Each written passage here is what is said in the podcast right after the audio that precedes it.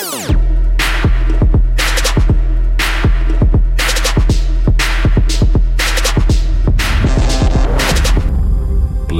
FM.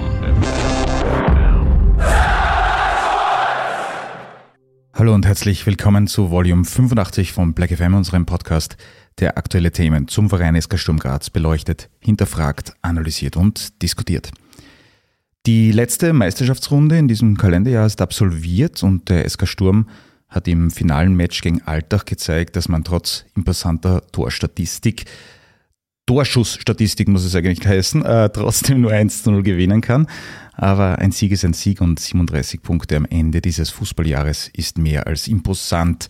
Man ist und bleibt damit erster Verfolger des Salzburger Serienmeisters. Und nun gilt aber vollste Konzentration auf das Spiel der Spiele zum Abschluss der UEFA Europa League Gruppenphase beim Sporting Club de Portugal. Es geht um nichts Geringeres als den Verbleib im internationalen Geschäft, nämlich der UEFA Conference League im Fernduell gegen den polnischen Meister Rakow, der zu Hause gegen Atalanta Bergamo antritt. Mit unserem heutigen Gast wollen wir über die bisherige Saison des SK Sturm reden, aber auch über die generelle Entwicklung des Vereins, wie viel Luft nach oben es noch gibt. Wir wollen über spielerische Aspekte sprechen und auch seine Historie als ehemaliger Spieler des SK Sturm ansprechen.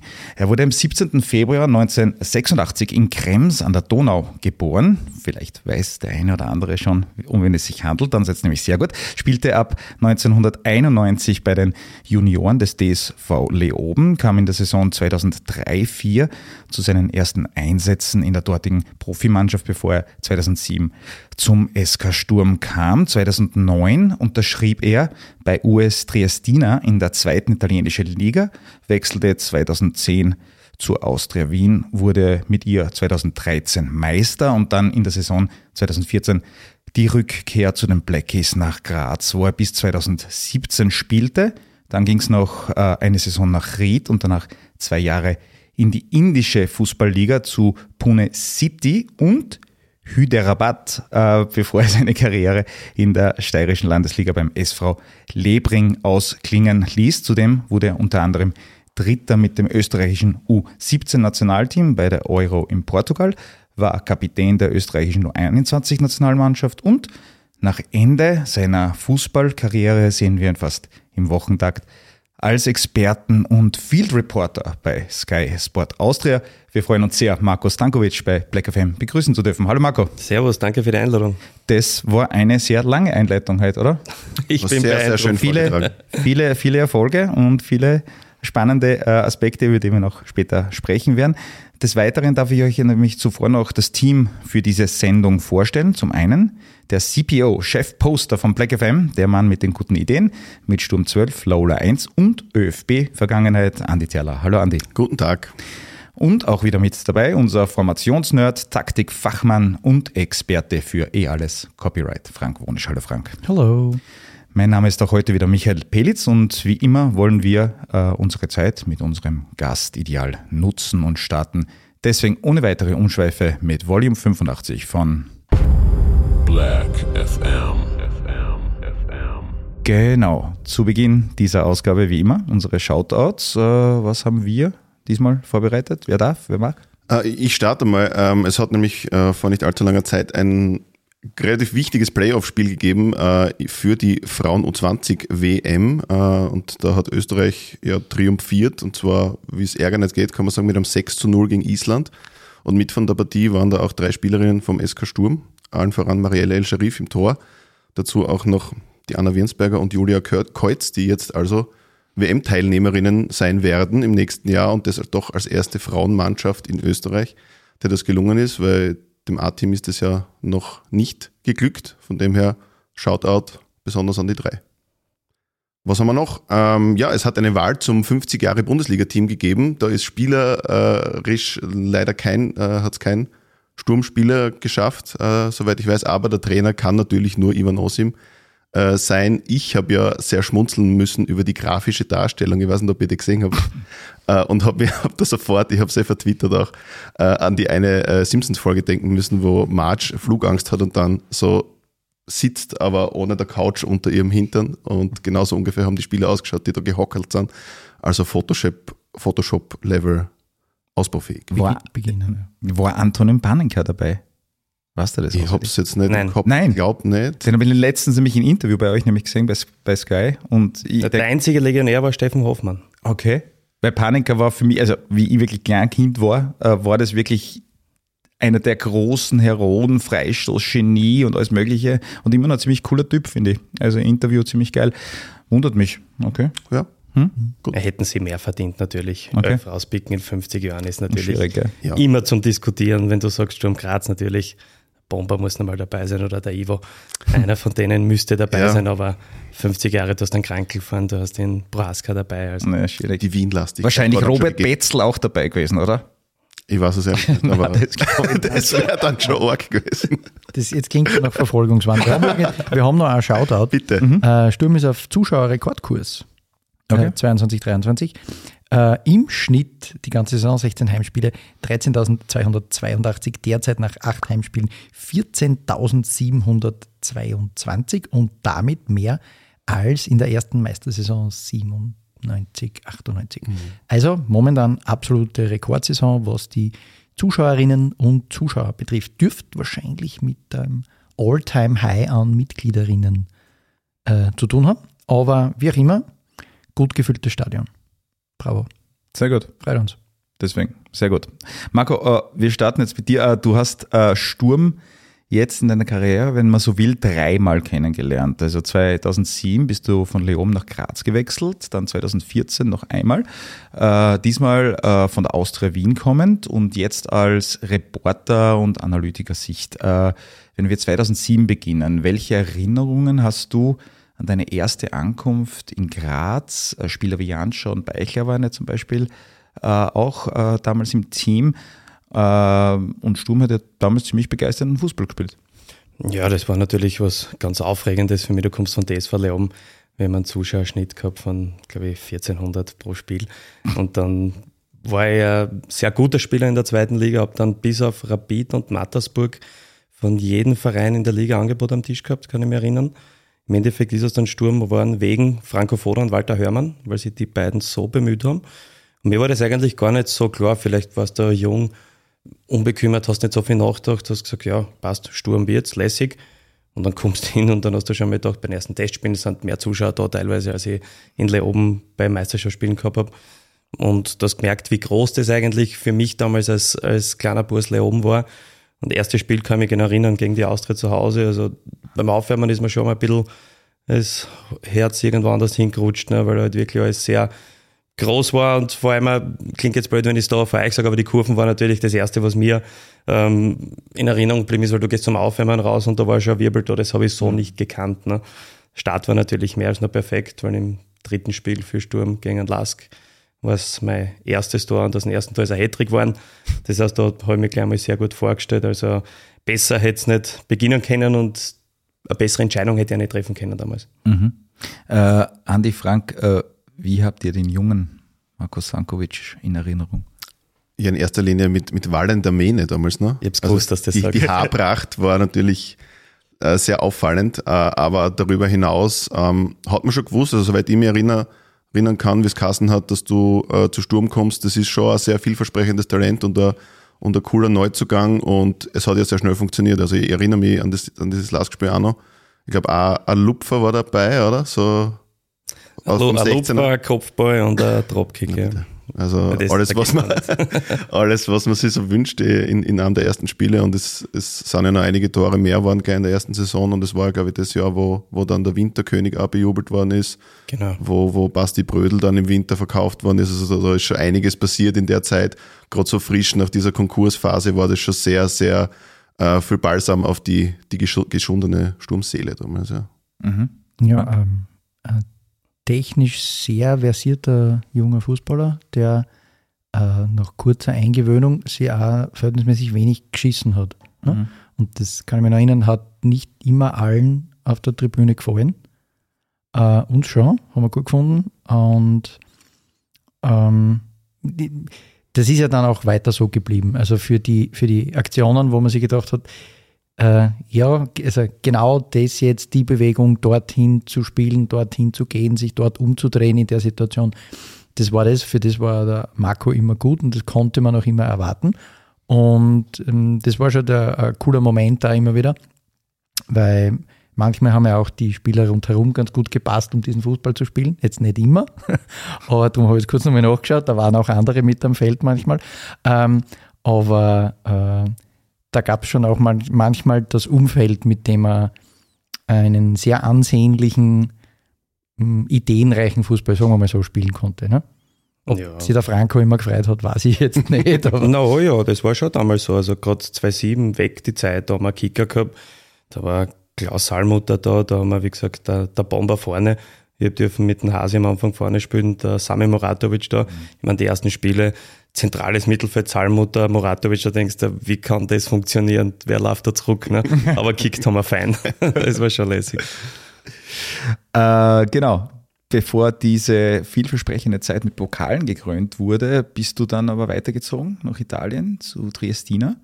Äh, wie hart war das Pflaster in Italien aus Spielersicht? Ich glaube, ich habe ein Interview mit dir von vor neun Jahren jetzt auf YouTube gefunden, dass du gesagt du hattest in dieser Zeit fünf Trainer. Äh, stimmt das? Äh, Ja. Und wie lehrreich war diese Zeit, diese eineinhalb Jahre in Italien? Ja, das war für mich eine ganz eine wichtige Erfahrung. Es war eine brutale Schule, weil ähm, man kann sagen, aus sportlicher Sicht war es nicht so erfolgreich natürlich. Aber insgesamt nimmst du da so viel mit. Du kommst als Junge in ein Land, wo du Italienisch sprechen musst, sonst bist du gar keiner in der Kabine. Deswegen habe ich es ja Gott sei Dank perfekt gelernt. Ähm, dann hast du permanent dich neu zu beweisen bei jedem neuen Trainer.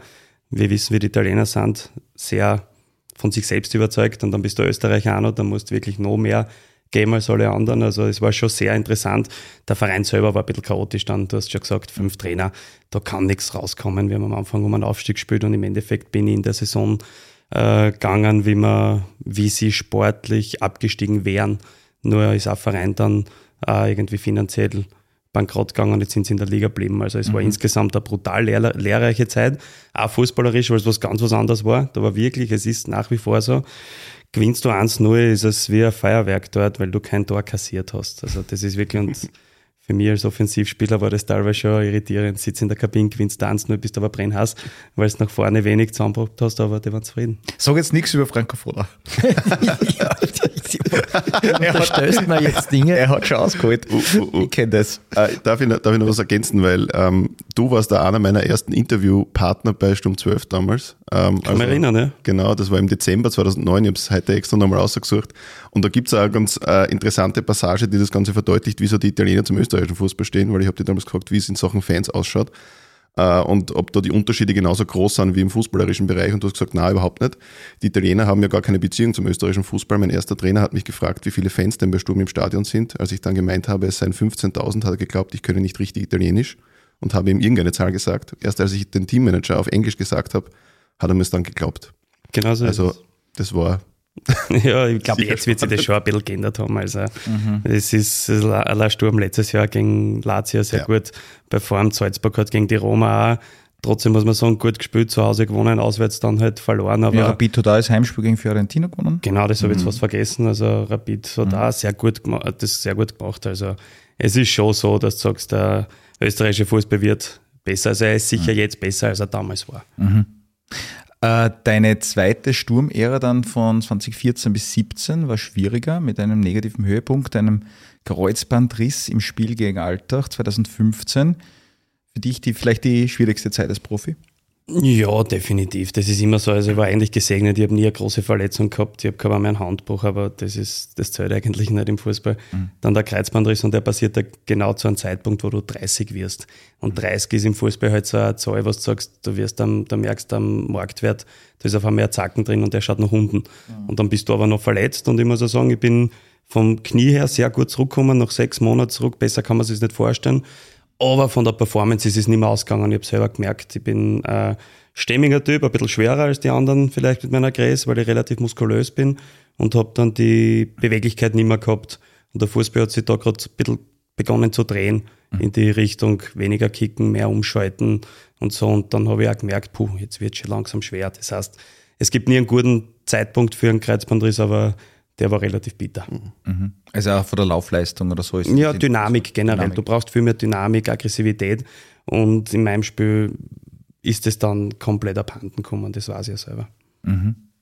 Äh, über Ried ging es dann äh, nach Indien, äh, um auch das noch ganz kurz anzuschneiden. Ich habe ein, ein Video gesehen, wo du über das ein bisschen berichtet hast und dich sehr, sehr positiv geäußert hast.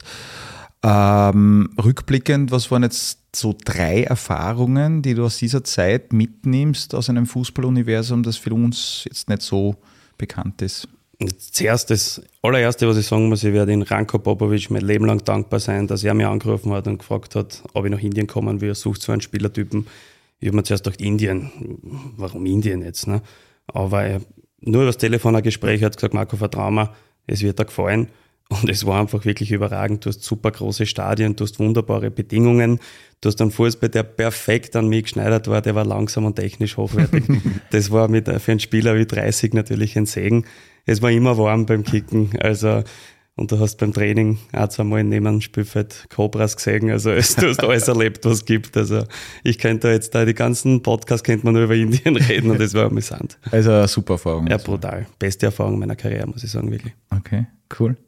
Äh, wenn du jetzt generell deine, deine Spielerkarriere Revue passieren lässt, gibt es jetzt irgendwas, wo du sagst, das hätte jetzt vielleicht idealer laufen können, das hätte ich besser machen können, dort hätte ich vielleicht noch gern gespielt, sowas in die Richtung? Ja, das, also mein Vater hat das bei, mein, bei meiner Abschieds-PK nach dem Karriereende gesagt, nur Ronaldo und Messi können sagen, sie haben die perfekte Karriere gehabt. Jeder andere könnte was besser machen. Wenn ich konkret dann denke, dann ist es aus sportlicher Sicht sicher der Transfer von Sturm zu Triestina nach Italien. Der ist wirklich, kann man sagen, um das halbe Jahr wahrscheinlich zu früh gekommen. Es war damals so, ich kann mich erinnern, du bist dann bombardiert worden, wenn man das in der jetzigen Zeit kritisch zwar, aber wenn man das so sagen kann, von tausenden Managern mit Angeboten, gerade ins Nationalteam kommen. Ähm, mein Berater ist mit Angeboten dahergekommen und irgendwie habe ich dann selber das Gefühl gehabt, okay, jetzt musst du was machen. Es wird nur noch darüber geredet, wo gehst du jetzt hin, wo gehst du hin, es wird Zeit. Und dann habe ich mich für das entschieden, was mir der Verein Tristina Culture schmackhaft gemacht hat. Sprich, Dreijahresvertrag und du bleibst keine drei Jahre, nach einem Jahr verkaufen wir in die Serie A. Mein Traum war immer Serie A. Nie Deutschland, nie England etc. Serie A war meins. Und im Endeffekt ist das dann eh suboptimal gelaufen mit den Trainern etc. Das heißt, wenn man im Konjunktiv spricht, wenn man noch dieses halbe Jahr gewartet hätte bei Sturm, vielleicht wäre was anderes gekommen, aber weiß man ja auch nicht. Ne? Aber für die Champions League hat es trotzdem gerecht, dann nicht? Deswegen sage ich, man weiß nie, was wie, weil der Transfer zurück dann von der Triestina zur Austria, das ist eine fantastische Geschichte gewesen. Ich bin Meister geworden mit der Austria, habe Europa League gespielt, Champions League, der größte Traum, den man als Fußballer jemals haben kann, als Österreicher, sage ich noch. Und vor allem habe ich dazu beitragen, dass wir in die Champions League kommen sind, mit dem Tor in Zagreb natürlich. Ne? Das sind schon Sachen, wo ich sage, es passt schon so, wie es ist, weil während der Zeit bei der Austria, bevor wir in die Gruppenphase gekommen sind, ist ein Angebot gekommen aus Japan um wirklich sehr, sehr gutes Geld. Und das war ein Moment, wo ich sagen muss, wo ich mir als Spieler eindeutig gegen viel Geld entschieden habe, weil ich mir gedacht habe, ich möchte Hymne auf dem Spielfeld erleben. Ne? Deswegen sage ich, das, es hätte immer was anderes laufen können, aber ich finde es schon in Ordnung, so wie es ist. Aber hat das bei Triestina, war das in der Zeit, wo du ins Nationalteam einberufen worden bist? Genau, ich Hat das jetzt quasi entgegengewirkt? Also, dass du nicht so eine gute Zeit gehabt hast, dass vielleicht eine mögliche weitere Nationalteamkarriere dann vielleicht ein bisschen den Stocken geraten? Na, definitiv. Also 2008 im Herbst war das. Karel Brückner hat mich einberufen gegen die Türkei, mein Debüt gefeiert. Spiel war dann im Februar gegen Schweden. Ich glaube sogar in Graz war das Spiel, meine ich mich zu erinnern. Ich hätte von Beginn an gespielt, habe aber davor schon abgesagt, weil ich muskuläre Probleme gehabt habe. Karel Brückner hat gesagt, du spielst, wenn du dabei bist. Und dann verletzt, dann bei der Tristina nicht gespielt, dann natürlich auf Abruf, dann gar nicht berücksichtigt. Dann war es natürlich immer schwerer. Also dann wie bei der Austria hat es mich gewundert, dass ich nicht dabei war, ehrlich gesagt, weil wir Champions League gespielt haben. Ich habe in den ersten acht Meisterschaftsspiele sechs Tore erzielt. Da ist aber nichts gekommen und dann, ja, dann haben wir auch keine Gedanken mehr gemacht. Ich sagen. Jungs, noch irgendwelche Fragen in dem Bereich? Weil dann kommen nämlich, ähm, mittlerweile kann man ja sagen, hast du ja die Seiten gewechselt. Äh, über Lebring reden wir jetzt nicht, dann über Tennisverein nachher vielleicht. Aber äh, mittlerweile hast du jetzt die Seiten gewechselt, äh, stellst äh, die Fragen und analysierst Fußball auf, auf Sky. Wie ist es eigentlich dazu gekommen? Es war immer mein Wunsch während der Karriere schon, dass ich das, was ich jetzt mache, nach der Karriere mache. Ich habe immer gesagt, ich möchte nicht der Experte sein im Studio, sondern ich möchte da wirklich in die journalistische Ebene wechseln. Als Moderator, als Field Reporter. Einerseits, weil ich ähm, fünf Sprachen sprich, eine hohe Affinität zur Sprache habe, deswegen wollte ich das ein bisschen mit einbringen in meine Karriere, nach der Karriere und eben im Fußball bleiben. Ich habe zwar maturiert, aber in meinem Leben noch nie gearbeitet, sage ich offen und ehrlich. Und das ist halt das Schicksal eines Fußballers, muss man sagen. Und ich wollte mich vorbereiten auf etwas, was ich wirklich gern mache, wo ich dafür lebe und ähm, eine hohe Leidenschaft dafür habe. Und dass mir Sky die Chance gegeben hat, bin ich unglaublich dankbar. Und dass es so läuft, wie es läuft, das hätte ich mir auch nicht erwarten können. Also ich bin mehr als nur zufrieden, so wie es ist.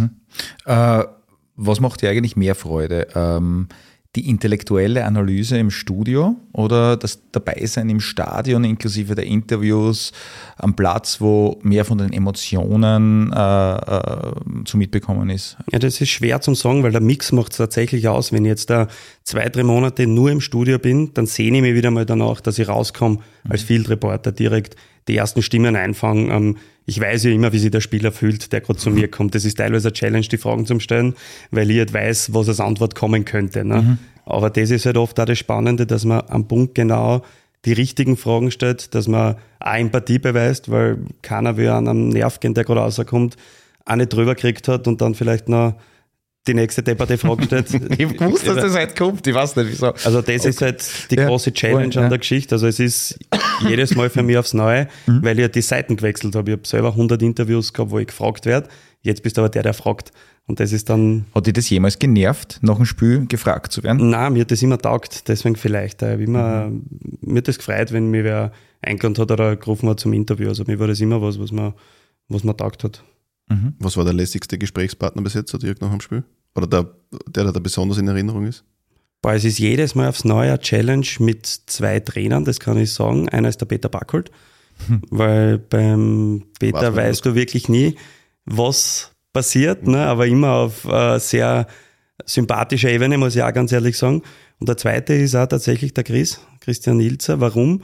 Weil er mir oft in einer Antwort drei Fragen beantwortet, die ich vorbereitet habe. Das heißt, er, er wir von antwortet sehr, erlebt, ja. sehr spannend. Das heißt, ich muss da immer sehr genau zuhören, damit er weiß, wie ich weitermache. ne? Also da hast du oft vorbereitet und du kannst den Zettel weghauen, weil er sehr, sehr akribisch und äh, inhaltlich sehr viel antwortet. Das ist immer wieder eine Challenge. Das macht er bei unseren Live-Sendungen wahnsinnig gern, dass er mit der ersten Antwort ungefähr 45 Minuten vor der Sendung quasi ein bisschen torpediert, weil er einmal über alles drüber antwortet, was man noch gar nicht gefragt haben. Ja, können wir keine alle gechallenged, das passt schon. Naja, eh, ja. Was, was mich noch interessieren wird zur Analysetätigkeit, ähm, das passiert ja immer unter einem gewissen Stress, weil die Partie läuft in der Halbzeit und so weiter. Wie bereitet ihr die, die Szenen auf? Wer ist denn da alles beteiligt? Das muss ja dann doch auch alles auf den Screen, wo du dann äh, arbeitest und zeigst, wie läuft das ab? Ja, also ähm, Das vor war eine dem Frage, die ich vorbereitet habe. Na bitte. Also vor dem Spiel ist es halt so, dass wir ähm, Meetings haben, wo wir uns halt absprechen, was wollen wir analysieren. Dann haben wir ein Team, was wir zusammen die Szenen aussuchen, ähm, vorbereiten. Und während dem Spiel ist es so, ich sitze da mit einem sogenannten Operator, der, wo ich das Spiel schaue und ich sage, pass auf, 10 Minute 10, 15 bis 10, 25 Clip bitte raus. Das machen wir, das zeichnen wir ein, etc. Und dann ist es wirklich so, wie du sagst, unter großem Stress, weil du musst multitasken, du musst das Spiel schauen, du sprichst dich mit der Regie ab, äh, etc. Also es ist, nach so einer Sendung hat man schon einen, einen richtigen Shell. Schlafst gut dann. Ja, ein, zwei Bier und dann schlafe ich gut. Und was ist, wenn es in der Halbzeit was analysieren muss, das in der 47. Minute, in der zweiten Minute der Nachspielzeit passiert ist? Stress. Das ist ja mega Stress. Dann oder? ist Stress, dann ist es so, dass es ab und zu halt nicht funktioniert natürlich. Kommt immer darauf an, wie viel Pausen also Analyse haben wir. ne? Es ist ähm, meistens um die zehn Minuten oder so, was wir haben. Und da muss man schauen, kriegen wir es unter, kriegen wir es nicht unter. Die Szenen haben wir zwar immer, aber ob es jetzt au- ausgeht, dass du so akribisch analysierst, speziell Halbzeit ist meistens kurz, prägnant, eine Szene auf den Punkt gebracht und fertig. Ne? Da muss der Marc Janko dann länger reden. Ja, reden da mal alle sowieso gern. Okay. Das ist nie ein Thema. Äh, apropos Fragen, also die man nicht gerne gestellt bekommt oder, oder wie auch immer. Äh, es gab in diesem Herbst ja einige kleinere und größere Scharmützel zwischen den Referees und Sturmtrainer Chris Ilzer. Unser Kollege Jürgen Pucher hat äh, Christian Ilzer dazu befragt und äh, was der Cheftrainer dazu sagt, das hören wir uns jetzt an. Ja, sehr berechtigt. Und ich bin am, am Ende bin ich ja dann eine, Figur, ähm, die dann agiert in der Öffentlichkeit, wo man sich seine Meinung macht drüber. Äh, ich reflektiere das für mich genau, ich mache manche Dinge bewusst, manchmal ist man natürlich sehr emotional. Ich denke, es hat in 27 Spielen war es, war es dann dreimal der Fall.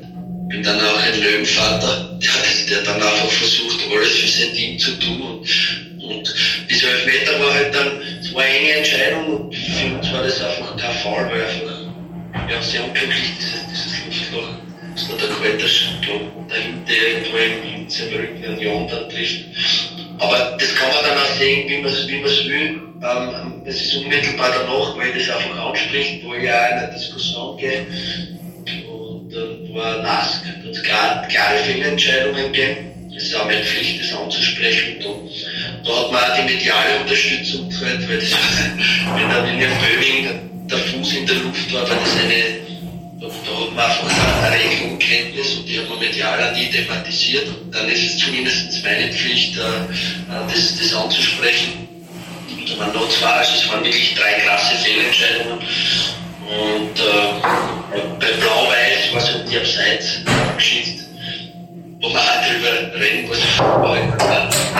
Und im Spiel andere, das, das so, so erklärt wurde, dass eine neue Situation ist und das dann zwei Stunden später man da Tore auf einer Linie zog, wo, wo der Operator ein falsches Frame nimmt, wo der Ball noch nicht vom Fuß war, die Linie äh, auf die Schulter gezogen war, wo der Fuß aber vorne steht, das im falschen Frame. Also, da, also das waren dann einfach Dinge, das ist, das, das ist einfach meine Emotion, da bin ich einfach äh, so, so nah und so, so ein Winnertyp und will auch meine, meine Mannschaft schützen. Manchmal stelle ich dann bewusst dazwischen hin, wo man dann eine Woche auf mich schießen kann, dann muss eben der Ruhe sein. Und, ähm, auf der anderen Seite gibt es natürlich dann einen Nachgang bei mir ein paar Mal äh, die Sache, wo ich sage, okay, will souveräner werden in der einen oder anderen Situation.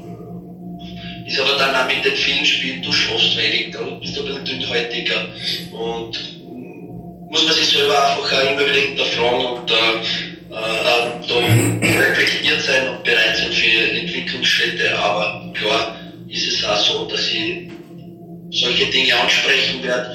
Am Ende äh, ist der Kasai ähnlich. Er versucht hat nach außen äh, ja, Dinge so, so zu verkaufen und nicht zu verkaufen, so darzustellen, dass sein Team gut aufsteigt und da intern wird sicher sehr, sehr hart gearbeitet. Das gibt mir, gibt mir ein gutes Gefühl und äh, die Entwicklung der Schiedsrichter wird man dann eh sehen, aber das ist einfach Part des Spiels und, und die, die Rolle, die muss man an, die, die nimmt man an und das ist äh, so dass man dann auch, auch diskutiert in der Öffentlichkeit. Okay, also wir möchten uns einmal zuallererst für die, für die äh, Tonqualität hier ein bisschen entschuldigen. Der Jürgen hat das unter Einsatz seines Lebens in, in Meidlinger Wintersturm aufgenommen. Am Hauptbahnhof. Die ist einmal zugegangen. Ja, einmal es so gelungen, dass wir da Flaschen Champagner aufmachen. ich glaube, irgendwas war da. Na, auf, auf, jeden Fall egal. Äh, man hat es ungefähr gehört und man hat ungefähr mitbekommen, was der Chris so äh, gesagt hat dazu. Marco, wie siehst du das? Äh, mit den Fäden des Sturmcoaches mit dem Schiris, beziehungsweise wie siehst, siehst, du das generell, dass es kaum mehr Wochenenden im nationalen und internationalen Fußball gibt, wo die Schiris beziehungsweise das VAR-Team nicht massiv im Clinch stehen mit Spielern oder Trainern? Ja, wir haben vor dem VR gesprochen, wir brauchen die Mittel, damit es alles gerechter wird. Jetzt haben wir ein VR, jetzt wird wieder diskutiert. Es ist, es ist schwierig zum sagen. Schau, jeder, so wie Sturm Graz jetzt natürlich das Thema, Christian Ilzer will das Beste für seine Mannschaft. Der macht das nicht jetzt da, weil er nicht überzeugt ist von dem, sondern er Show draus machen will, sondern ist die subjektive Wahrnehmung, dass diese und jene Entscheidung jetzt anders ausgefallen sind. Da kann man, so wie er selber jetzt da gesagt hat, in einem kurzen äh, Moment, man kann über jede Situation diskutieren, wie es ist.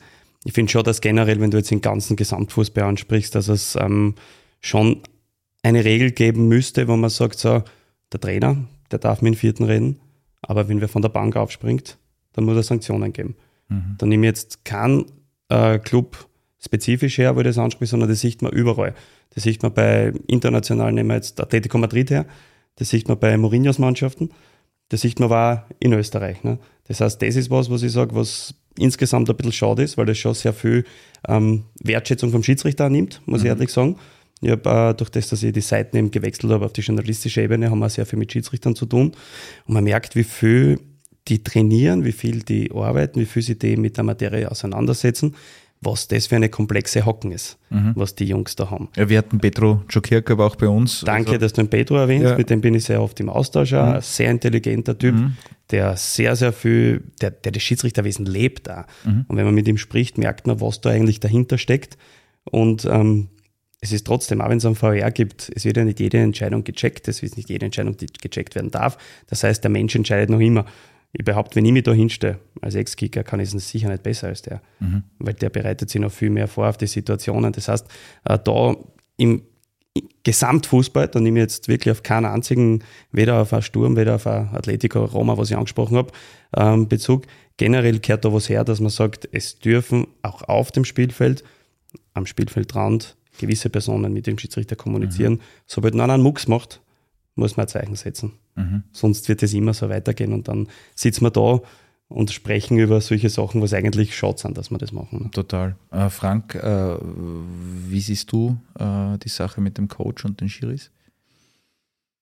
Warum der Christian Ilzer diese, er hat uns einmal erklärt, er macht Bücher auf ne, mit diesen Dingen. Äh, warum er das tut, habe ich damals schon nicht verstanden. Ich verstehe es bis heute nicht, weil ich den, den sinnvollen Effekt für das Team nicht sehe ich verstehe schon, dass er in einer, das sehr mitlebt und sehr emotional ist.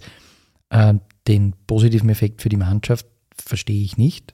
Äh, ich sehe auch nicht, dass sich die Schiris davon irgendwie beeindrucken ließen und quasi Angst vor dem Sturm Graz Trainerteam haben.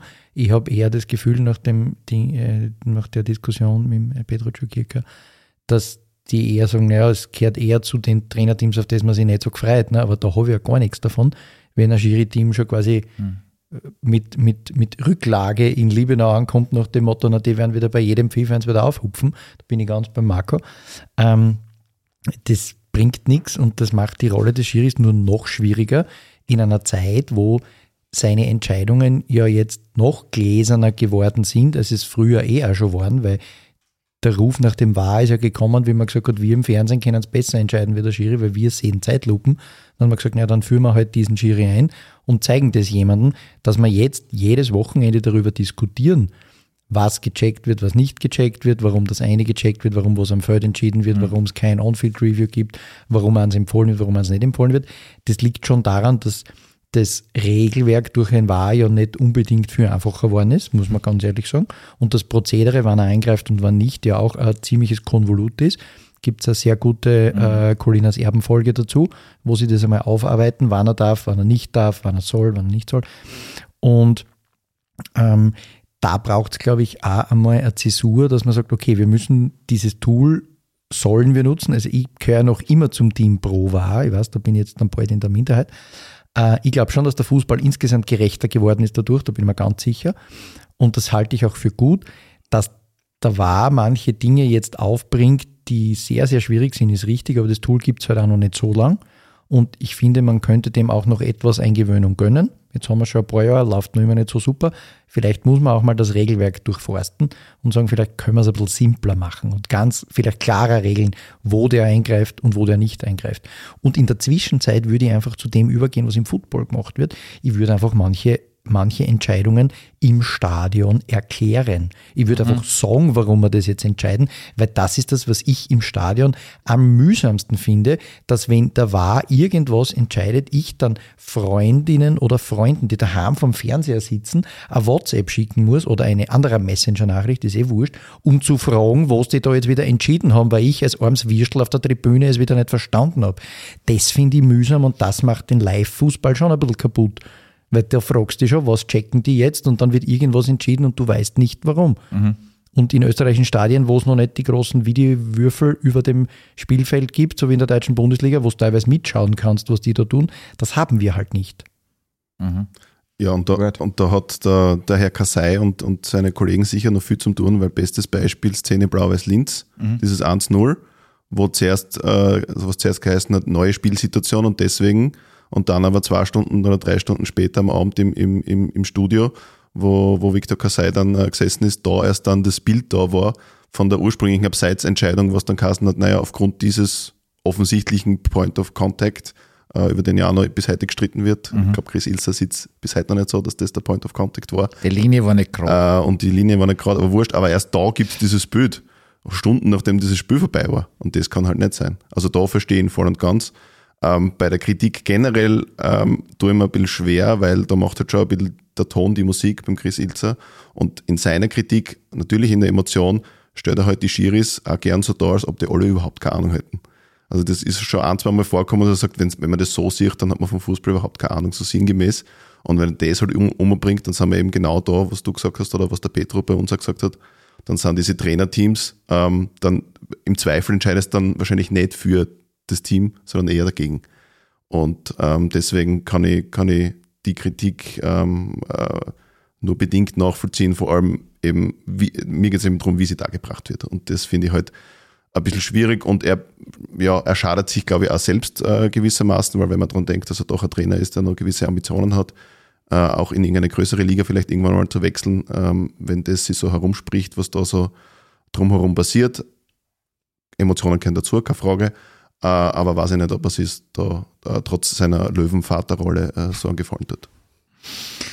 Markus, hast du jemals eine, eine, eine gelbe Karte oder sowas bekommen wegen schiere Beleidigung oder so? Puh, natürlich.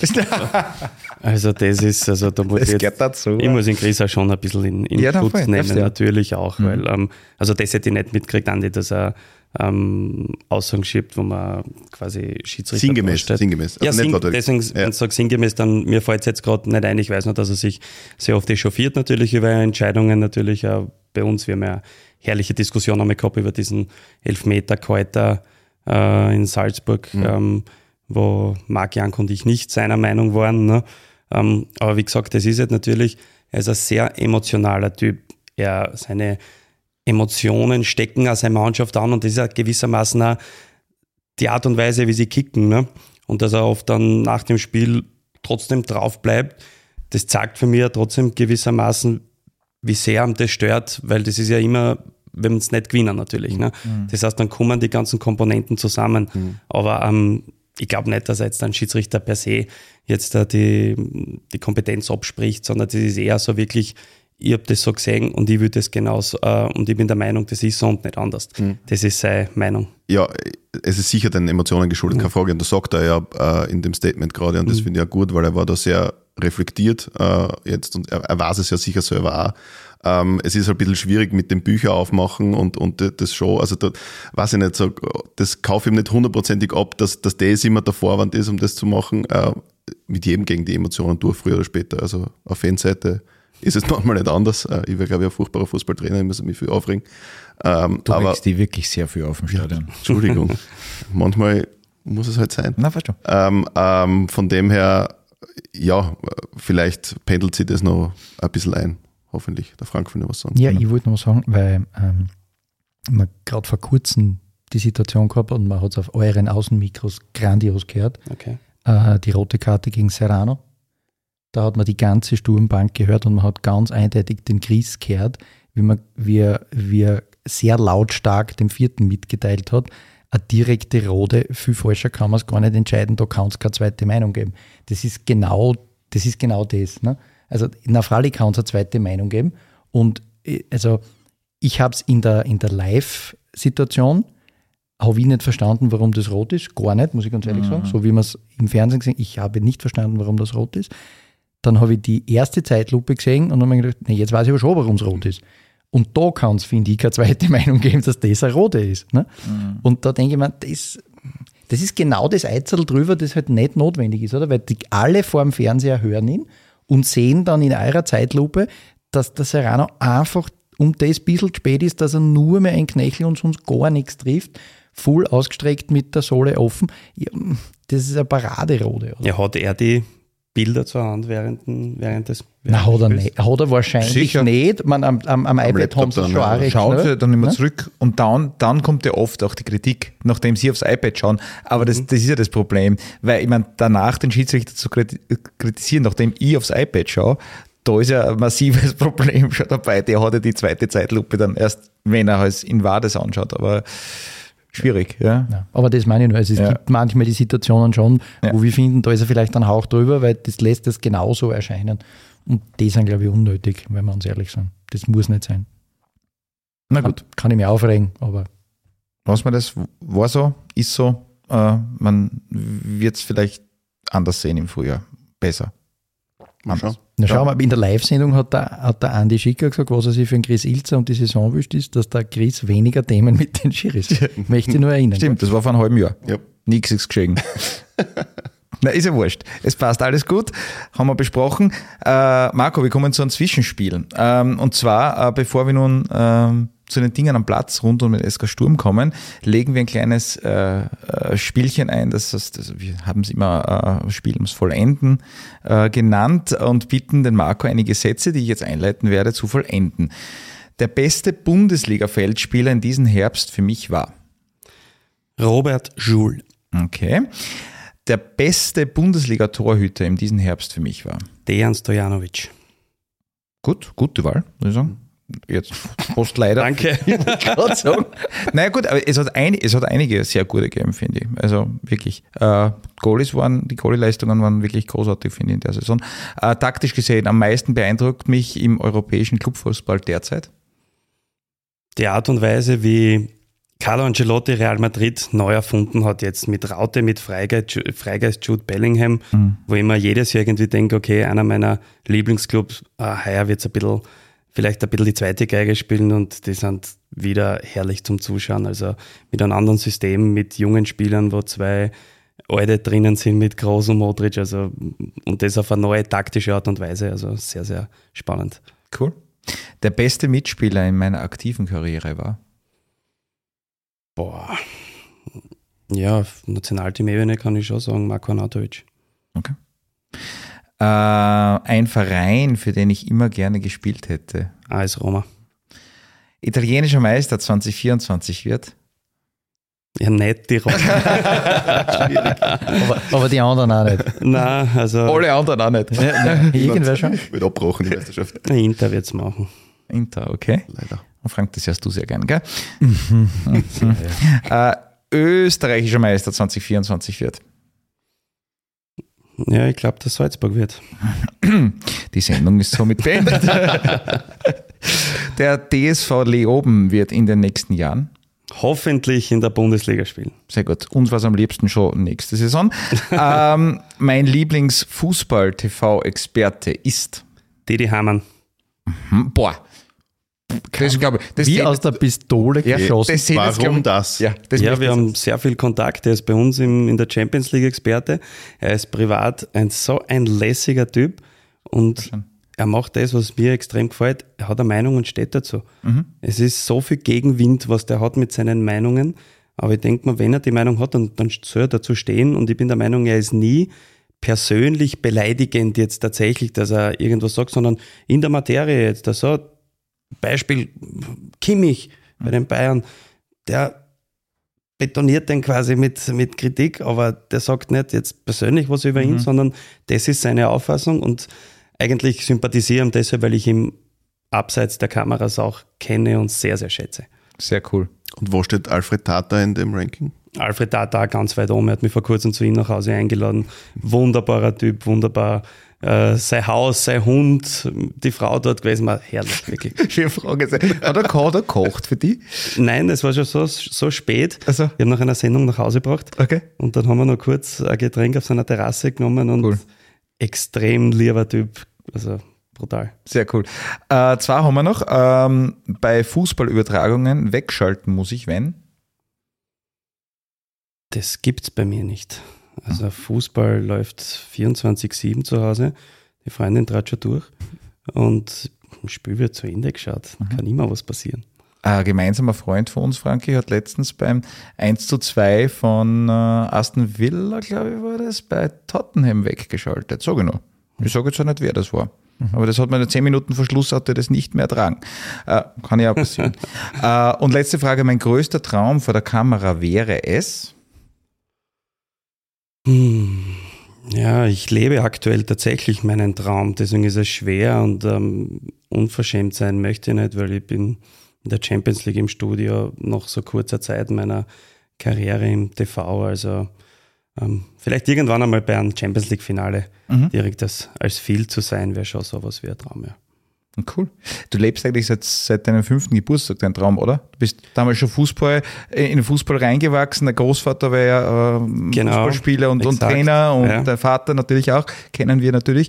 Äh, und, und dann die Fernseh, Fernsehgeschichte, das ist im- immer ein Traum. Außer die Matura. Du hast gesagt, irgendwie, das war so, das hast du machen müssen. Ja, ich habe Ja. also wie gesagt, ich hätte können mit äh, 17 zu Udinese wechseln in die Jugend. Da hat die Mutter gesagt, mach mal. Und der Vater, der Kicker, war gesagt, nein, nein, du machst zuerst die Matura und dann machen wir das Ganze weiter. Ne?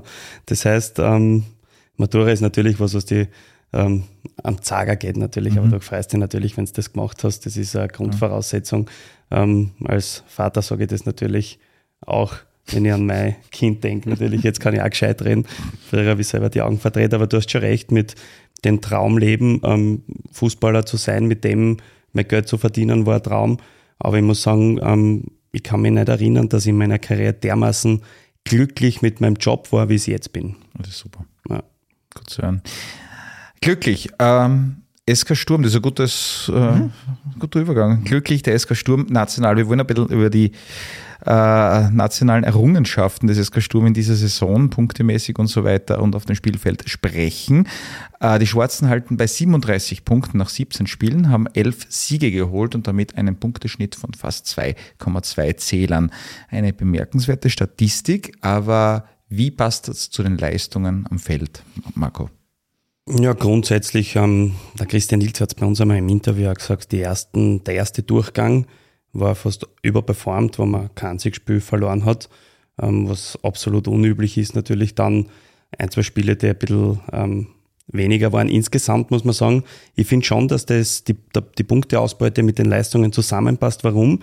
Weil es in den letzten Jahren, seit Andi Schicker ist und vor allem der Chris Ilzer übernommen hat, haben sie ein System aufgebaut, eine Art und Weise zu spielen, eine Mannschaft sehr gut zusammengehalten haben, die immer äh, peu à peu verstärkt worden sind, was jeder weiß, was zu tun ist. Das heißt, wenn man mal jetzt da eine Phase hat, wo ich weiß, von Fanseiten wird oft das jetzt ein bisschen kritisch gesehen, sie spielen nicht so schön, die Ergebnisse sind teilweise ja erzwungen, Kampfsiege, Arbeitssiege. Naja, aber wenn man so eine Phase hat, was vielleicht nicht so einfach von der Hand geht, aber ein System hat, wo jeder weiß, was zu tun ist, dann ist man trotzdem besser als das Gegner und verdient sie die Siege. Von dem her sage ich, Platz zwei aktuell hinter Salzburg, wo der Abstand aus meiner Sicht ein bisschen kleiner geworden ist, ist genau das, wo der SK Sturm hin sollte und wo sie jetzt auch zurechtstehen. Der Alfred Tat hat ja was anderes gesagt. Was hat der Fredl gesagt? Er hat gesagt, äh, der Lask wird zumindest Zweiter. Kann ich mich noch Das- erinnern jetzt. Da bin ich natürlich Und ich nicht glaube seiner nicht, Meinung. ich glaube nicht, dass er Sturm jetzt auf ersten Platz gesetzt hätte. Also das hat hier unterschiedliche Meinung. Das könnt ihr auf der Terrasse dann beim nächsten Mal wieder aus. aus Na, wir sind sehr oft äh, nicht derselben Meinung. Das ist aber gut so. Meine, Okay. Das heißt ja nicht, wenn du ein paar Experten im Studio hast, dass jeder der gleichen Meinung ist, dann ist ja auch mehr oder minder langweilig, wenn wir jedes Mal uns alle recht geben und sagen, wie super der andere ist. Also das passt schon so. Genau. Andi, ich möchte die Frage trotzdem an die weiterleiten. Äh, wie passt Punkte, äh, Schnitt oder das, was man zusammengebracht hat, mit den Leistungen am Spielfeld zusammen? Ja, gefühlt, äh, wenn man so nur die letzten Wochen in Erinnerung hat, natürlich nicht so unbedingt, aber wenn man schon den ganzen Herbst in Erinnerung ruft, und da haben wir ja auch in irgendeinem Querpass, erinnere mich noch, gesprochen, was kann Sturm eigentlich momentan aufhalten, äh, weil da waren es doch in Rückstand oft und haben Spiele gedreht, äh, beim WRC, daheim gegen Hartberg und so weiter, auch keine schlechten Mannschaften ähm, und hat äh, vom Kopf her immer geschafft, äh, da Antworten zu finden, auch wenn man in Rückstand war. Äh, und jetzt waren natürlich die letzten Wochen ein bisschen, bisschen holpriger. Natürlich war dieses Rakow-Spiel äh, ein ziemlicher, eine ziemliche Watschen ähm, äh, für, den- für den Verein, für die Fans, für die Mannschaft sicher auch. Das, das schauen wir mal, wie, wie sehr die noch nachhalten nach Donnerstag. Aber in Summe ähm, muss man schon auch sehen, äh, was da rausgekommen ist und die, die Tabelle und die Statistik lügt am Ende nicht. Und man darf halt nicht vergessen, und äh, das wird äh, Christian Ilzer in, in dem nächsten Einspieler, den wir dann noch vorbereitet haben, eh noch sagen, die Verletzungssituation war nicht so ohne in der Offensive. Und man weiß, welches Thema man hat. Ähm, äh, da vorne im Spiel nach vorne, ähm, was, was Sturm ausgezeichnet hat schon, wenn man es jetzt mit dem vergangenen Herbst vergleicht. Ähm, aber das war halt auch Verletzungsthemen geschuldet. Auch Spieler, die momentan wieder fit sind, haben zwischendurch kleinere Verletzungsthemen gehabt. Und von dem her kann man unterm Strich sehr zufrieden sein mit dieser Punkteausbeute. Und äh, man darf sie, glaube ich, noch, noch, wenn dann alle fit sind, hoffentlich im, im Frühjahr mehr erwarten. Genau, und diesen Einspieler, den der Andi jetzt gerade angesprochen hat, den werden wir jetzt auch bringen. Jetzt stelle uns sofort einen Vergleich mit dem Herbst des Vorjahres zu haben, weil ähm, es sind so viele Spiele, wir haben gestern das 27. Spiel gehabt, und einige Spiele haben dann äh, das eine oder andere Länderspiel dazu gehabt und es geht wirklich Schlag auf Schlag. Äh, da muss man sich dann auch wirklich Zeit nehmen und dann noch einen sehr, sehr klaren Blick äh, drauf zu bekommen. Äh, was ich sagen kann, ist einfach, äh, definitiv haben wir einfach speziell wenn, wenn jetzt das Frühjahr, das auch noch präsent ist bei mir, es sind einfach und schwerer dann im, im letzten Drittel zu klaren Torschancen zu kommen. Das hat uns schon verfolgt da über den Herbst, aber wenn man jetzt auf die, äh, auf die, die geschossenen Tore schaut, das, da haben wir natürlich auch, ja, da, da wollen wir auch nach vorne noch nicht nur effizienter, effektiver wieder werden und uns einfach klar äh, mehr Möglichkeiten oder auch im letzten Drittel einfach unberechenbarer, flexibler noch werden. Aber wir müssen uns das wirklich genau anschauen, äh, möglicherweise auch reagieren die Gegner jetzt auch tiefer, kompakter auf uns, geben uns kaum mehr Möglichkeiten, dass wir in Ball, in hohe Balleroberungen kommen. Das muss man dann auch immer dann auch nachjustieren. Was ist jetzt noch mehr gefragt? Fußball dreht sich immer weiter, Gegner adaptieren sich. Wir müssen unser Spiel wieder adaptieren, unser Spiel verbessern. Okay, äh, das klingt ein bisschen wie äh, so ein dystopischer äh, Science-Fiction-Film auf irgendeinem äh, Danke, Jürgen. Frank, zum Thema kommend. Ähm, klares, also klares Thema bei, bei Sturm, konkrete Chancen im letzten Drittel. Äh, wo, äh, liegen, äh, wo liegen die Gründe dafür, ähm, dass wir da ein Problem haben? Also, alles, was der Chris gesagt hat, stimmt natürlich. Wir werden dem Cheftrainer hier nicht widersprechen, das wäre Blödsinn. Ähm, die Verletzungsmisere kommt fix dazu. Die ist äh, nicht gerade zuträglich, für, vor allem für unser Offensivspiel, wenn wir uns überlegen, wer äh, ausgefallen ist und wann. Und eins muss man schon sagen, äh, im Vorgespräch mit Marco auch kurz drüber gesprochen, äh, die Option Sidi Chata hat halt sehr viel gefehlt und war ja eigentlich der, das Replacement für Emanuel Emega. Und das haben wir uns ja auch mehrere Spieler in unsere Mikrofone hinein erzählt, dass das mit dem mit dem Emma halt wahnsinnig praktisch war, weil den, du hast halt den Ball irgendwo hinter die Linie gespielt und der Emma hat ihn schon da laufen, also der hat den nur irgendwie gekriegt. Und diese Komponente, das Spiel so mal ins letzte Drittel zu verlagern und dann drinnen zu halten, wie es der Chris nennt, das hat, glaube ich, diesen Herbst wesentlich schlechter funktioniert. Ähm, das kann natürlich passieren, dass dir dieses Tempo und dieser berühmte Tiefgang verloren geht durch eine Verletzung. Das ist dann nicht so cool. Der Mani Sakaria hat bei uns äh, in der Sendung gesagt, er muss halt ich laufen. Mhm. Ähm, also stimmt, irgendwer muss dann für einen Tiefgang sorgen, bist halt als mancher Spieler prädestinierter für diesen Tiefgang als wer anderer. Ich glaube, das hat extrem gespielt, weil wir haben den ganzen Herbst so gespielt, als ob Emanuele Mega noch da war, wäre, aber war er halt nicht. Und etwas, wo wir, worüber wir am Saisonanfang diskutiert haben, hat sich jetzt so als mitteleffizient herausgestellt. Ähm, der Transfer von äh, Szymon Wodarczyk äh, der ja nicht, wie manche dachten, der Ersatz für Emanuel Emega ist, sondern eigentlich das Replacement vom Albi Ayeti ist, nämlich eher mehr der strafraumnahe Akteur ist, ähm, hat in den ersten Spielen gut funktioniert und irgendwie, ich habe versucht, es nachzuvollziehen, wenn ich es richtig gesehen habe, war es die erste Länderspielpause im Herbst. Nach der war der Run von Simon Wodarczyk plötzlich aus. Ob dann ist nicht mehr so viel gelaufen und ähm, hat auch ein bisschen mit den systematischen Umstellungen bei uns zu tun, wenn man das versucht übereinander zu legen. Kann natürlich täuschen, aber hat, wirkt zumindest so. Und ich glaube, dass die Waffe Wodarczyk einfach deutlich weniger funktioniert, so wie man sich ursprünglich gedacht hatte. Und dass das schon auch ein bisschen damit zu tun hat, weil so einen Stürmer holst du ja nur, weil du weißt, wir werden, weil sich in der Liga viele Mannschaften gegen uns tiefer hinstellen, weiter hinten drin sind, wir eigentlich strafraumnäher agieren können, wir theoretisch mehr Bälle in und an den Strafraum kriegen. Genau für solche Situationen holst du jemanden wie Wodarczyk. Und entweder haben am Anfang die Bälle besser für ihn gepasst oder die Gegner haben sich auch auf ihn als Stürmer besser eingestellt. Da wird vielleicht der Marco eine Meinung dazu haben. Mhm. Jedenfalls hat dieses, dieses Spieloption nicht so gut funktioniert und dann hat uns der Tiefgang gefehlt und dann hast du, glaube ich, schon zwei Aspekte, die dir das Tore schießen schon schwer machen, wenn du, und das ist ja ein bisschen ein Kritikpunkt, den wir immer haben, halt jetzt das dritte Jahr schon deinen Plan A verfeinerst und eigentlich keinen wirklichen Plan B im Ballbesitz anbieten. Marco. Hast du ja alles gut erklärt, was du jetzt, ich kann nur nicken und das Nicken hört man nicht. Nein, ähm, der Chris hat das jetzt in dem Einspieler gesagt, flexibler werden vorne und flexibler ähm, war das Stichwort, nehme ich einmal an bei der Transferphase, wenn man Sidi Chata dazu gehört hat und Schöman Wardarczyk dazu. Das heißt, man hat zwei völlig konträre Spielertypen mit Manfred Zakaria noch, mit dem Otter Kitteschwili dazu, mit Tommy Horvath, alles gute Offensivspieler. So, jetzt ist es so, dass jener Mann, der den Tiefgang hat sie die Charter eben verletzt war. Jetzt hat eben, jetzt haben andere in die Bresche springen müssen und dadurch ähm, fällt da dann diese Flexibilität eben, wenn du diesen Plan A, was du gesagt hast, ausführen möchtest, Entschuldigung, mit Spielern, die aber nicht jetzt da, das als einer Kernkompetenz sehen, ganz einfach. Ne? Aber, was ich jetzt in der ganzen Diskussion sagen muss, und das ist was Spannendes, ich höre jetzt sehr viel ähm, Kritisches natürlich raus, ähm, kreiert zu wenig, Sturm ist Zweiter, zwei Punkte hinter Salzburg, mhm. entwickelt sich prächtig. Das heißt, was für ein Niveau der Verein jetzt schon erreicht hat, damit man so spricht. Vor cool. vier Jahren hätte man das mit Handkuss wahrscheinlich als Sturm Graz-Fan genommen, dass man jetzt zwei Punkte hinter Salzburg ist und diskutiert, warum im letzten Drittel so wenig funktioniert. Ne? Der Anspruch, wenn man mal zu Salzburg, deswegen habe ich ja gesagt, mhm. ich glaube von meinem Gefühl, dass Salzburg nach wie vor vorne ist. Die Sendung ist eh auch schon.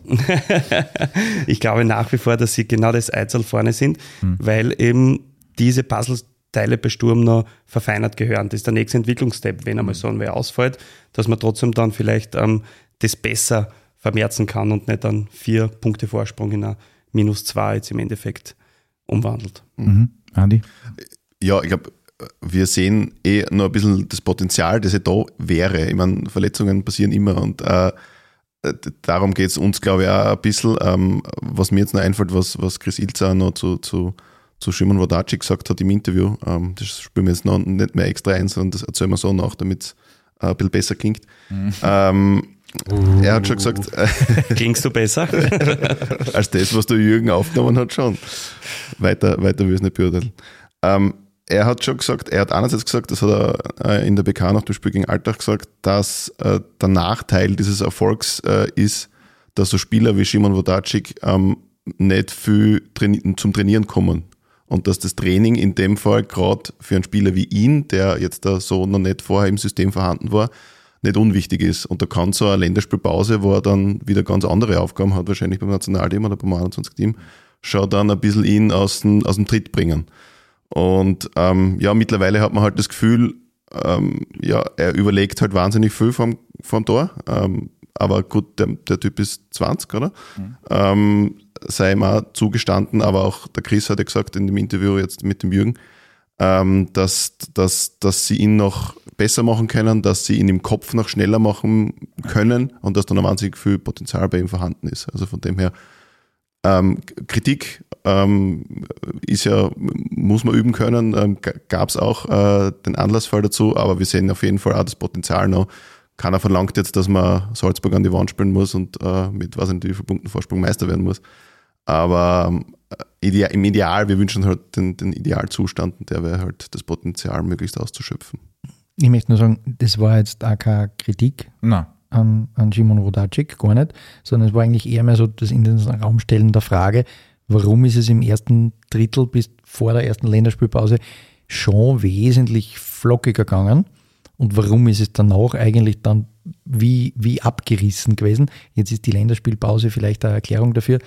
Ähm, ich habe auch das Gefühl, dass das, was in den Strafraum kommt, anders kommt, also dass nicht mehr die gleiche Art von Vorlagequalität da ist. Und ich glaube, dass das auch einen ganz großen Unterschied macht, weil man darf nie vergessen, wir haben ihn geholt aus einer Mannschaft, wo ähm, äh, ein nicht ganz unbekannter ehemaliger deutscher Nationalteamspieler für den letzten Pass zuständig war, äh, Lukas Podolski. Und ähm, davon hat er natürlich schon auch sehr profitiert, der Simon, das hat er in mehreren Interviews gesagt. Aber es ist ja so, ähm, es ist auch auf der Stürmerphänomen. Da kommst du einen eigenen Verein, so hat er jetzt super gelaufen, ob in einer Systematik, die dir eigentlich noch nicht so liegt, aber es läuft. So, und dann kommt ein bisschen was zusammen. Und jetzt sieht man eben bei ihm, speziell beim Torabschluss, wenn er zur Chance kommt, der wünscht sich nichts mehr, als dass er den Ball irgendwie über die Linie nudelt und dann verkrampfst du eben. Und dieser junge Bauer, mhm. das kommt alles. Also bei dem bin ich mir sicher, dass die das Richtige mit ihm machen. Mhm. Aus der Situation muss er halt rauskommen. Wahrscheinlich tut ihm jetzt auch mit der Urlaub dann gut. Schön wäre, wenn er in Lissabon natürlich noch ähm, was machen würde, wo wir alle jubeln würden, als aus journalistischer Sicht, sage ich mal, wo ich grundsätzlich ja neutral bin, bei so einem internationalen Spiel darf ich ruhig zu Sturm halten. Aber dann ist für ihn auch richtig wichtig für einen Wardalczyk, unter anderem jetzt, dass er wirklich mal abschalten kann und dann in eine Vorbereitung gehen kann und das Ganze noch besser reinkriegen kann. Und ein bisschen ein ähnliches Thema ist ja bei Brian Teixeira, ähm, wo man auch sagen muss, wenn er dann die Einsatzzeit kriegt hat, also lange hat er sie gar nicht gekriegt oder kaum gekriegt, dann macht er das Tor im Derby und dann hast du den Spielen danach schon gesehen, jetzt taugt es ihm wieder richtig. Also auch gegen Blau-Weiß zum Beispiel hat er, hat er eine gute Partie gemacht zum Beispiel.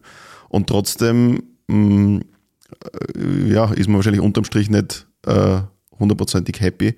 Und so wie es klingt, ähm, denkt man ja da im Winter doch darüber nach, dass man ihn äh, zumindest verleihen könnte. Also ja, so, so schnell kann es gehen. Frank, mhm. du wolltest das sagen? Ja, ähm, weil der Marco vorher gesagt hat, dann müssen wie wir darüber geredet haben, wie sie die Charter gefehlt hat und andere Spieler in seine Rolle mussten. Das ist für mich von Anfang an die Frage hinter dem Teixeira-Transfer. Ähm, man hat Brian Teixeira geholt, da hat er auf einer Position super performt, die es bei uns nicht gibt. Mhm. Die ist de facto nicht vorhanden. Ne? Und dann hat uns in unserer Sendung äh, mit Alex Brass, der Manni Sakaria, on air gesagt, ja, das ist aber so, da muss sich der Spieler darauf einstellen, wenn er woanders hingeht. Das ist vollkommen richtig. Ziehe gerne eine andere Analogie, wenn ich, äh, keine Ahnung, im Online-Marketing tätig bin ja, mhm. und äh, mein, mein, mein, mein, mein Problemfeld heißt gerade Google-Suchanzeigen und ich hole jemanden, der Meta Experte ist, dann habe ich einen Online-Marketer geholt, aber halt für die falsche Seiten vom Universum. Und ein bisschen habe ich beim Teixeira-Transfer schon äh, das Gefühl, dass das, was er bei uns tun soll, in dem Spieler halt ganz wenig angelegt ist. Das heißt nicht, dass nicht vielleicht noch funktioniert, aber das heißt für mich, dass man im Frühjahr schon gesehen hat, ganz so gut tut er sich mit unserem System nicht. Und insofern hat es mich gefreut nach dem Derby, aber das ist nach wie vor ein Transfer, hinter dem bei mir ein paar Fragezeichen stehen. Aber es ist schon so, zum Beispiel jetzt ähm, Akiteschwili, Tommy Horvath, Sakaria, na, die haben das System früher auch nie richtig gespielt, diese Raute in der Art und Weise. Ähm, es liegt auf dem Spieler dann selber, schafft er es oder nicht. Ich kann aus meiner persönlichen Erfahrung sagen, die Raute ist für einen Kreativspieler das komplexeste System, was es gibt. Warum? Weil du mehr als in anderen Systemen vielleicht schneller handeln musst, was das zurück betrifft das gegen am Ball das Spiel. Mit Ball sind wir ja die Kreativspieler alle lustig, da kannst du uns aufstellen, wie du willst. Nur was ist dann, wenn du den Ball verlierst? Das ist in der Raute, wie es der Chris spielt, ganz komplex, weil du musst im selben Moment handeln und sagen, so passt und jetzt gehen den Ball jagen. Ne?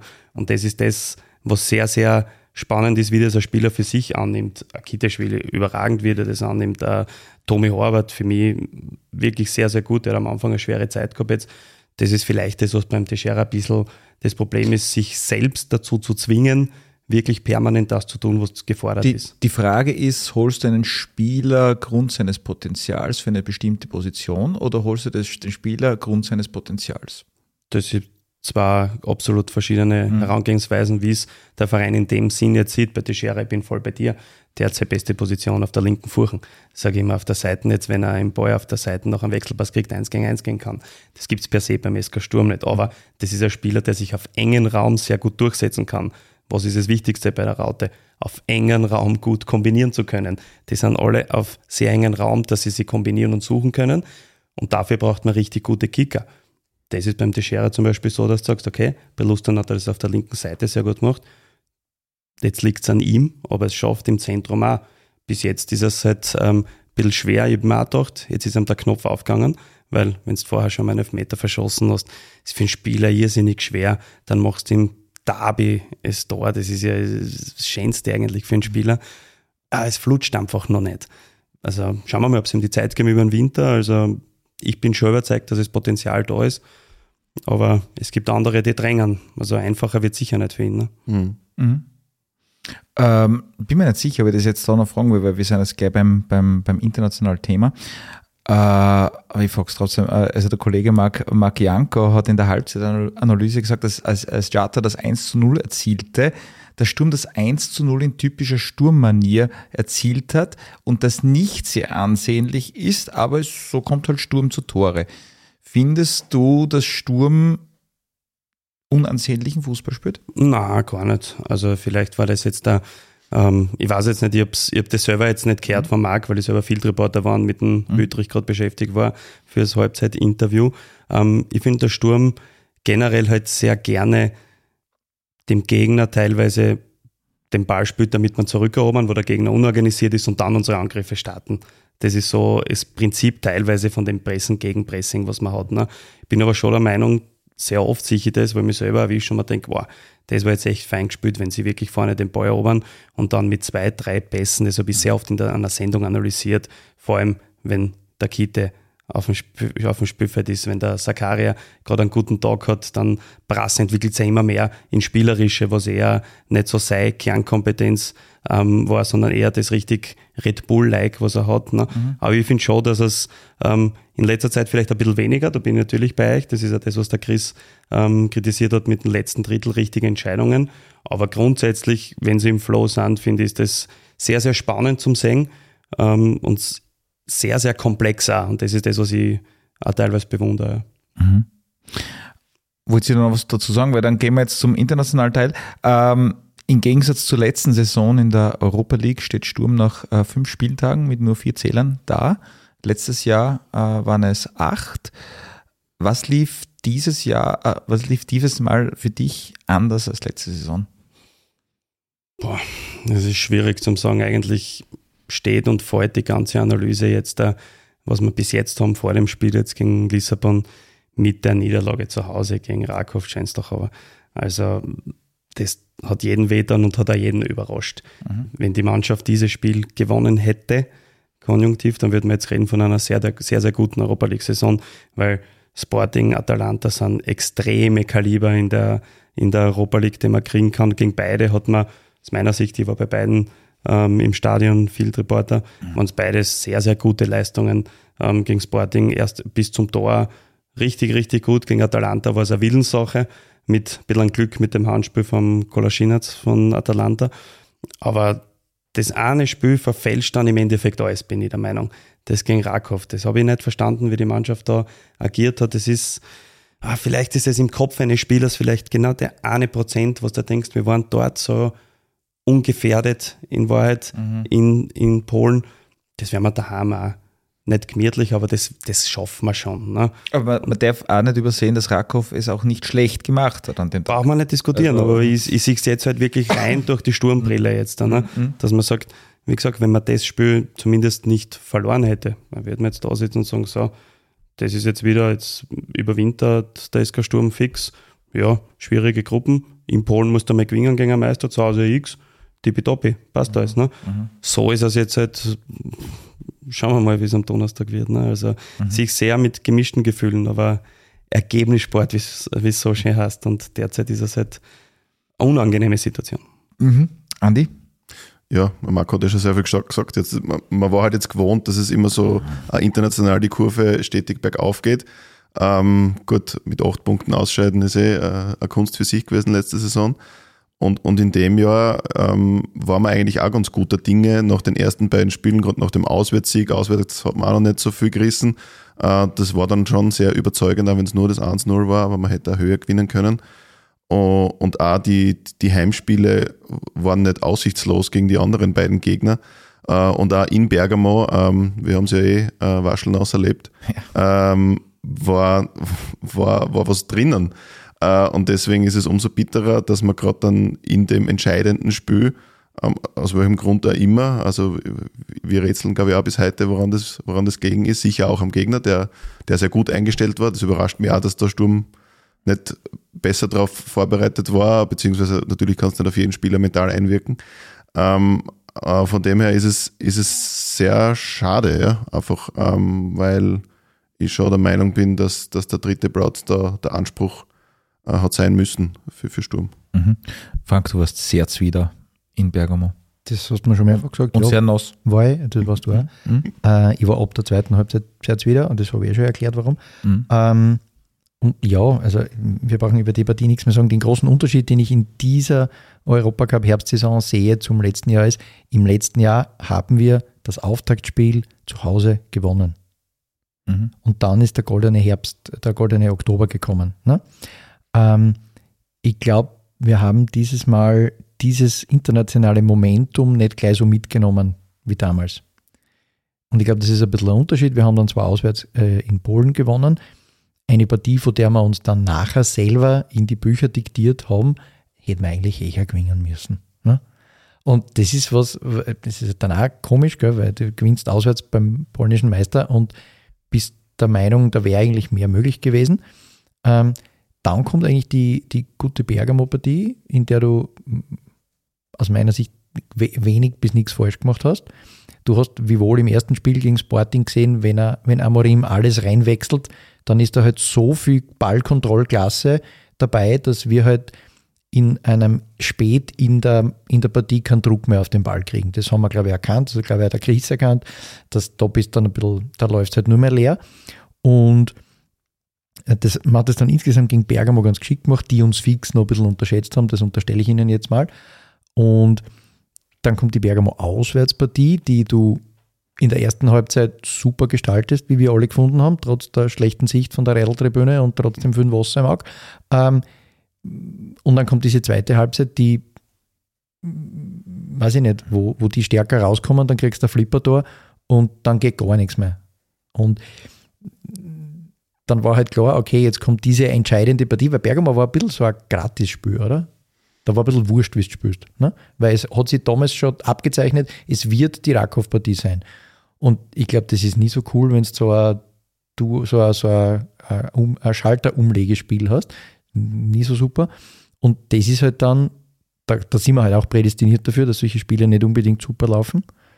Ne? Ich erinnere an letztes Jahr ganz am Schluss und so. Und also da, da haben wir schon ein, ein Fable dafür, solche Partien in den Sand zu setzen. Auch immer die Partien gegen Salzburg in der Meistergruppe, die gingen auch nie so richtig auf. Ähm, ja, und das ist halt so, das, das schwebt jetzt so dahin. Und da, da, müsste man halt jetzt diesen, dieses Gefühl brechen in einer Partie gegen, gegen Sporting, die für die es halt schon noch um ein bisschen, also ne, zumindest um, das, um die Zuhause-Statistik geht. Ne? Äh, Im Gegensatz zu Bergamo, für die geht es um gar nichts mehr. Und ja, da geht es mir wie Marco, also gemischte Gefühle, was die letzte Partie am 14. Dezember betrifft. Mhm. Genau. Die steht am Programm am Donnerstag und Sturm ist eben immer noch, also egal wie Sporting kommt, krasser Außenseiter. Ähm, was glaubst du? Wie stehen die Chancen, Marco, dass man da was holt? Oder generell, dass man vielleicht weiterkommt? Ja, Stand jetzt ist mal weiter. Deswegen, deswegen sage ich Atalanta, ähm, es ist meine größte Sorge, sage ich auch, dass sie wirklich sagen, ja, wir haben noch Serie A, was sehr wichtig ist für uns und da müssen wir schauen, dass wir die besten Fit haben. Ähm, Erster sind sie in der Tabelle, in der, in der Gruppe mit elf Punkten aktuell. Ähm, ein bisschen skeptisch bin ich schon, muss ich sagen, aber ähm, bei Sporting ist, bin ich mir jetzt auch nicht ganz sicher. Sie sind Erster in der Tabelle vor Porto und Benfica, ob es denen auch nicht wichtiger ist, dass sie sagen, so, wir sind sowieso weiter in der Gruppe. Ob man nicht wirklich jetzt da die B respektive BC-Garnitur schicken, weil ähm, ja, am Wochenende ist ein schwieriges Spiel und wir haben in den letzten drei Spielen zwei in der Liga in Portugal verloren. Mhm. Also es kann schon auch sein, dass es so ist. Also ich bin mir nicht sicher, ob man jetzt dann nicht dann, ich habe mich selber dabei ertappt, dass ich sehr viel über Atalanta nachgedacht habe. Und denke, na gut, aber ähm, so Nasenbauer sind wir keine. Mhm. Sage ich, also man kann schon gegen Sporting was machen, wenn Sporting den einen oder anderen Spieler schont. Sage ich also, jetzt gerade denke ich mir, ähm, aufs andere Spiel zu schauen, bringt da tatsächlich gar nichts. Man muss davon ausgehen, dass Rakov was macht gegen Atalanta. Mhm. Sage ich, das ist so mein Gefühl. Also Das heißt also, X wäre schon sehr gut, zumindest. super wäre das. Ja. Viel wird halt davon abhängen, welches Personal zur Verfügung steht, weil wie Chris Ilzer dem Jürgen auch noch verraten hat, gibt es da durchaus wieder Probleme äh, in der Defensive nach dem Alltagsspiel. Ähm, Dimitri Lavallee hat ähm, was am Fuß, er ist, ist ja behandelt worden in der zweiten Halbzeit einmal. Ähm, ähm, David Affengruber hat äh, Oberschenkelprobleme. Gregory Wittrich, Wismay wird nicht mehr spielen in diesem äh, Kalenderjahr, erst im nächsten Jahr wieder. Ähm, Bokovic war krank. Da ist jetzt defensiv schon ein ziemliches ähm, Ja. Loch. Dazu ähm, kommen noch die Offensivkräfte, wo man immer ein bisschen Bedenken hat. Kitteschwili, Böving, Chata hat es jetzt auch geheißen, ähm, im Interview danach äh, gegen Alltag, dass man erst einmal schauen muss, wie jetzt auf die Belastung reagiert. Also ich bin sehr gespannt, ähm, wie die Startelf ausschauen wird am Donnerstag äh, und zu wie viel Prozent da, wie hoch das Energielevel ist bei allen, äh, die, da, die da spielen werden. Aber das Positive ist, also die Erwartungshaltung ist jetzt, äh, glaube ich, relativ gering mit der Ausgangslage, würde ich jetzt einmal behaupten. Die Überraschungs-, das Überraschungsmoment ist also da, das genutzt werden kann. Mhm. Aber ich kann da sagen, was die Energie betrifft, ein Spiel ist noch, das geht immer. Also das geht immer auf 100 Prozent sogar. Mhm. Nicht, dass ich sage, ah, ich spüre einfach. Also das Einzige ist, wenn du sagst, die ganzen fraglichen Spieler, wenn eine muskuläre Geschichte ist, dann ist das wirklich das Einzige, wo ich sage, dann geht nicht. Wenn du einen Schlag gekriegt hast und du hast Schmerzen, das geht alles. Und das Äh, geht. in Portugal wird weitergespielt, oder? Oder? Sind die auf? Die spielen, Mhm. ja, die spielen weiter. Okay. Die haben direkt nach uns haben die Porto. Porto. genau, deswegen habe ich gesagt, wegen Das ist gelaufen. Die Geschichte ist gelaufen, wie man aufsteigt. Der Amorim verliert es so gern zu Hause. Ne? Ja, ja. Sehr bekannt dafür. Okay, ähm, und jetzt noch der letzte Punkt, also die äh, Transfers und Ausblick äh, auf den Rest äh, der Saison. Also winterliche Transferzeit steht ja auch kurz äh, vor der Tür und wie immer in den letzten Jahren werden auch einige Sturmspieler in den Fokus äh, mancher Vereine rücken, beziehungsweise zumindest in den Fo Fokus mancher Clickbait-Medien. Äh, auf der einen Seite, welche Spieler ähm, sind deiner Meinung nach jene, die so gar nicht abhanden kommen sollten? Ähm, die das Sturmspiel zu sehr prägen oder, oder so oder schwer zu ersetzen sein werden. Ja, die haben eh, also da haben die Schicker das Richtige gemacht, der hat den Jon verlängert. Mhm. Das ist für mich der Professor in der dynamischen Mannschaft, der trotzdem immer die Ruhe bewahrt und die Balance, Balance hält. Der ist für mich ähm, ganz, ganz wichtig für diese Mannschaft. Also er wird auch nicht wechseln, das wissen wir jetzt sowieso. Ähm, bei Alex Brass ist die Frage jetzt. Ähm, ich kenne die Vertragsdetails jetzt äh, nicht. Er hat jetzt verlängert, also ich gehe mal stark davon aus, dass er über den Winter bleibt, was auch Konstante, Konstante ist. Insgesamt sage ich, ähm, jetzt wenn abzugeben mit der Konstellation in der Saison mit Blick auf die Meisterschaft, ähm, würde ich jetzt da nicht ganz cool finden. Sage ich, es ist natürlich eine finanzielle Frage, wenn jetzt wer kommt und richtig viel Geld bietet, dann muss man das natürlich machen. Alles in allem sage ich, wäre es wichtig, dass man die Spieler fit kriegt und so fit, dass sie wirklich zur Verfügung stehen. Und ich denke da wirklich jetzt an zwar an drei Spieler, und zwar natürlich an den Gregory Wüttrich hinten, für mich mit Pavlovic von Salzburg der beste Verteidiger der Liga. Mhm. Dann eben der Kitteschwili, mit der gefühlt vor jeder Transferzeit für mich irgendwie irgendwas hat, ähm, der aber so stark ist. Also der am Ball, das ist so herrlich, ihm zuzuschauen. Den und eben, wir haben jetzt eh vorher schon lange geredet, Sidi Chata, dass man den wirklich fit bekommt, dass der da ist, weil dann hat man eine Achse in der Mannschaft und mit den anderen, der so viel Qualität wie Sturm hat, wenn alle fit sind, ist das eine Mannschaft, die Meister werden kann. Ah, doch. Na sicher, ich habe gesagt, mein Gefühlstand jetzt ist so, dass der Entwicklungsschritt noch nicht so weit ist, weil wenn die Mannschaft plus vier war schon vor Salzburg und jetzt minus zwei, dann ist das genau das kleine Eizel, das Feld, wo man sagt, ich kann mich mal erinnern an meine Saison, wie ich Meister geworden bin. Salzburg hat Punkterekord gemacht, wir haben einen besseren Punkterekord gemacht. Das heißt, wir haben es durchgezogen. Und das muss man machen, wenn man so eine starke Mannschaft hat in der Liga wie Salzburg und man will Meister werden, dann muss man durchziehen, wenn der den nur Zuckerlamm bieten, dass der irgendwie davonläuft. Deswegen sage ich, das, vielleicht wird das noch ein bisschen. Also wir werden das dann äh, irgendwie zusammenschneiden Das machen wir so wieder. Ah, damals bei der Simpsons-Folge mit der Uhr im Hintergrund. Das schaffen wir schon irgendwie. Punkt eins und Punkt zwei, dass Kitte immer so leichte Verletzungen hat vor der Transferzeit. Das ist, weil er so eine, sein Sturmherz mittlerweile entwickelt hat. Der weiß, dass er nicht weg soll von diesen Der weiß, wer vorher mit Zehnerleiberl gehabt hat. Ne? Genau. Äh, wollt ihr zu dieser Fragestellung jetzt noch was sagen? Also das brauchen wir da jetzt nicht gell, in dem Fall. Ja, was man noch ergänzen muss, ist, dass man niemand abgeben will. Ja. Also abgesehen von potenziellen Laien, da schwirren ja manche Namen herum, dass man vielleicht versucht, den einen oder anderen zu verleihen. Das ist ja auch schon Tradition bei uns zu Weihnachten. Vor allem, wenn das internationale Geschäft aus sein sollte, wird wahrscheinlich auf größerer Bandbreite verliehen. Ähm, ähm, aber wenn man halt hört, dass manche Außenverteidiger eine vielleicht gar lächerlich kleine Ausstiegsklausel in ihrem Vertrag drin haben, Wenn's dann kann es ja sein, dass da wer abhanden kommt aus, auf einer Position, wo du das gar nicht so gut brauchen kannst, wenn da jetzt da einer abhanden kommt, weil ob du dann zu Weihnachten etwas nachkriegst, das dir da hilft, I doubt that, gell? das hätte man noch nicht sehr oft zusammengebracht. Mhm. Stimmt. Looking at you. Quasi. Ja. Ja. man kann aber erfinderisch sein. Also ich kenne jetzt das, äh, ich weiß nicht, ob das stimmt mit Jetzt ist, weiß keiner, aber Was habe ich heute gelesen? Wie viel ist die Ablöse? angeblich zwei Mio. Das Zwei Millionen. würde mich wahnsinnig wundern, aber war wenig. Dass man sowas in der, das kann ich mir nicht vorstellen. Ich kenne es nicht, also kann ich da, das ist, ja, weißt du, wenn das Gehalt nicht wahnsinnig steigt, dann ist halt die Klausel lächerlich klar. Also die, irgendwo ist immer ein Trade. Aber fragen wir nicht immer wieder mal nach? Ja, eh, weil sagt immer, es hat niemand eine Klausel und das stimmt nie. Also das ist ja eh wurscht. Das darf er uns. Das weißt ja, du aber jetzt bitte nicht. Ja, aber das darf er uns eh nicht sagen, der Andi, das wissen wir ja wohl, ne? Okay. Dass er über Vertragsdetails mit uns nichts reden darf. Können wir leben damit, oder? Können wir leben damit. Wir, wir fragen es dann beim nächsten Interview. Nicht. Mit. Nicht. genau, und äh, quasi so als, letzte, als letzten Punkt wo, wo, wollte ich noch gerne fragen, also die Geschichte des SK Sturm ist ja seit äh, ein paar Jahren durchaus erfreulich. Also egal, ob man jetzt die Einnahmenseite sieht, äh, das Abschneiden in der Meisterschaft, äh, die Erfolge im Cup, das Thema Stadion klammern wir jetzt hier mal ein bisschen vornehm aus. Aber äh, es, wahrscheinlich irgendwann wird es einmal wieder passieren, äh, dass vielleicht der Trainer, ähm, äh, der Sportdirektor oder eben mehr oder weniger unersetzbare Spieler äh, gehen werden. Ähm, bevor er diese Frage stellen will, haben wir ja noch einen Einspieler, oder? Mhm. Genau, und den würde ich jetzt äh, bitten einzuspielen.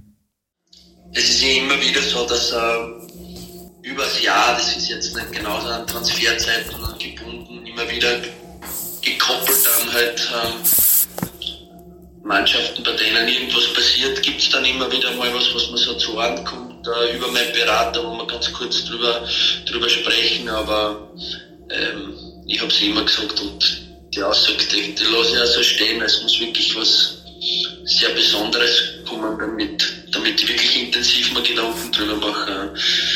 Es ist mir nicht langweilig geworden im Herbst, es war richtig viel zu tun und äh, das mag ich sehr, wenn, wenn einfach äh, Dinge nicht keine Selbstläufer sind.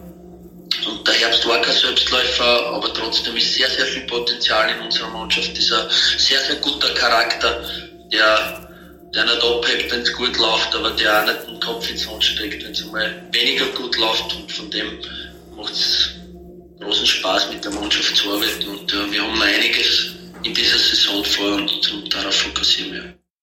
Genau, also wie wir gesagt haben, es wahrscheinlich wird es heute mal passieren, dass auch der Trainer oder Sportdirektor äh, oder vielleicht der ein oder andere mehr oder weniger unersetzbare Spieler den Verein verlassen wird. Jetzt generell, wie stab erstens einmal, wie siehst du die Möglichkeiten von Chris Ilzer oder die Chancen, dass er bald einmal weg sein wird, weil man, wenn er, brauchen wir nicht reden, wenn er Meister wird oder auch nur unter Anführungszeichen Cupsieger oder im Winter äh, eben auch noch in der Conference League ähm, überwintert, ähm, wird man einfach aufmerksam international auf Ja, diesen Trainer. na, definitiv. Also ich sag, er hätte, glaube ich, kann ich mir vorstellen, letzten Sommer schon sicher irgendeine Variante gehabt, was das möglich gewesen wäre. Jetzt, ähm, man merkt es ihm an, ohne dass ich es weiß, dass er wirklich mit, mit dem SK Sturm noch was Zählbares machen will und dann den nächsten Step machen will. Weil ansonsten ähm, hätte er die eine oder andere Geschichte, wenn sie so stimmt, wie sie oft äh, äh, kolportiert wurde, hätte er das gemacht. Ich glaube, dass er jetzt für den Sommer kann ich mir schon vorstellen, dass er bereit ist. Aber ich kann mir vorstellen, dass er ein Typ ist, der wirklich sagt, so, das interessiert mich jetzt alles gar nicht. Ich würde jetzt da wirklich mit SK Sturm das und das schaffen, bestenfalls in Meistertitel und dann kann ich, kann ich ruhigen Gewissens gehen. Mhm. Und, und, und so generell, wie schätzt du äh, also den Verein ein? Wie stabil schätzt du den Verein in Summe ein? Äh, wenn, könnte jetzt mal die ein oder andere Dürreperiode in den nächsten paar Jahren eintreten, wenn jetzt, sagen wir mal, der Trainer, der Sportdirektor weg ist und es fallen noch zwei, drei Spieler weg, die einfach massiv wichtig für die Mannschaft ist? Oder glaubst du, ist der Verein stabil genug, dass er mittelfristig sich auch gut aufstellen kann? Ja, mir kommt der Verein so stabil vor, wie ich ihn noch nie erlebt habe, muss ich ehrlich sagen. Ich erlebe den Verein konkret, seit ich zum SK Sturm gewechselt bin. Davor habe ich natürlich als, als Leobner Bur wahrgenommen, aber seit ich 2007 wirklich beim Verein äh, meinen Vertrag unterschrieben habe, bist du natürlich sehr nah am SK Sturm dabei, wenn du weg warst. Also, und so gut, so positiv im Gesamten, so stabil wie jetzt, ähm, kommt man vor, wie ich noch nie erlebt. Also man hört noch wirtschaftlich Positives, ähm, die Mannschaft steht gut da, der Andi macht einen überragenden Job mhm. als Geschäftsführer Sport, da gibt es wirklich gar nichts. Ähm, was jeder wünschen wird wahrscheinlich ist, wenn Sturm mal ein richtig lässiges Stadion kriegen wird. Hm. Das hast du vorher gesagt, du klammerst das aus, aber das ist natürlich das, was du sagst, das ist auch ein kleiner Step, der fällt zu einem, zu einem richtigen Top-Club, sage ich mal, ne? weil mit, in dem Stadion bin ich als, als Boybub beim Eröffnungsspiel eingerannt, Hand in Hand mit Chili Prilasnik damals. Ne? So alt ist das Stadion schon. Ne? So alt ist der Chili Prilasnik. So alt bin ich jetzt auch schon. Und dann habe ich mit der mit Leon zusammengespielt. Ja, nein, also ähm, nein, ich mache mir um einen SK Sturm nicht einmal ein bisschen Sorge, falls der eine oder andere Top-Spieler weggeht. Ähm, beim Trainer sage ich, da wird der Andi jetzt sicher schon im Hintergrund sich Gedanken machen, weil das einfach nur seriös ist, dass er das macht.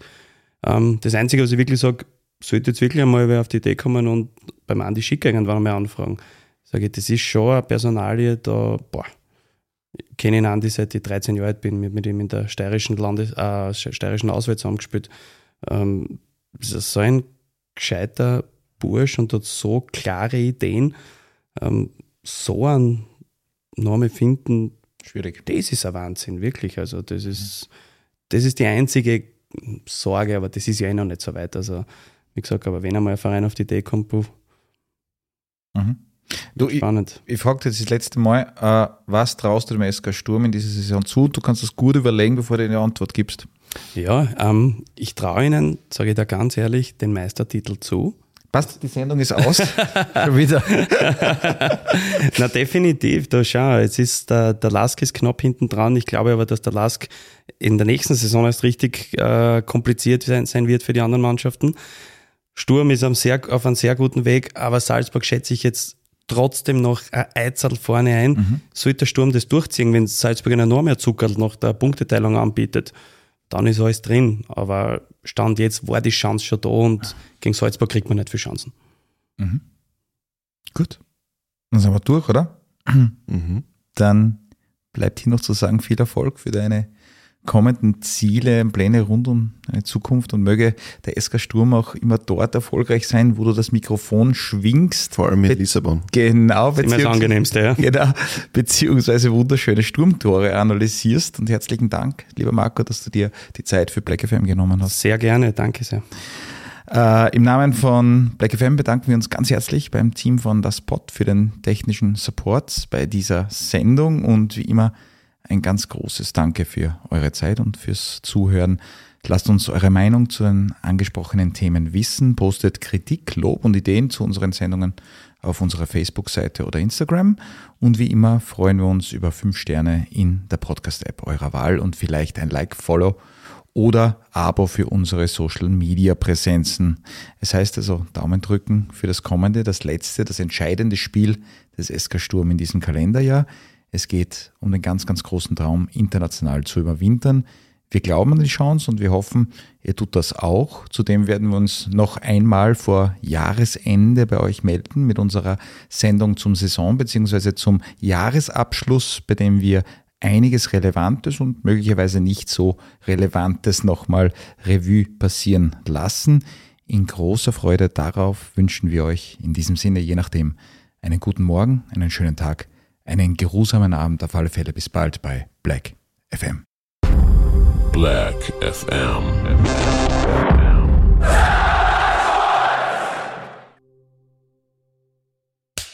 Cut. Wer hat's produziert?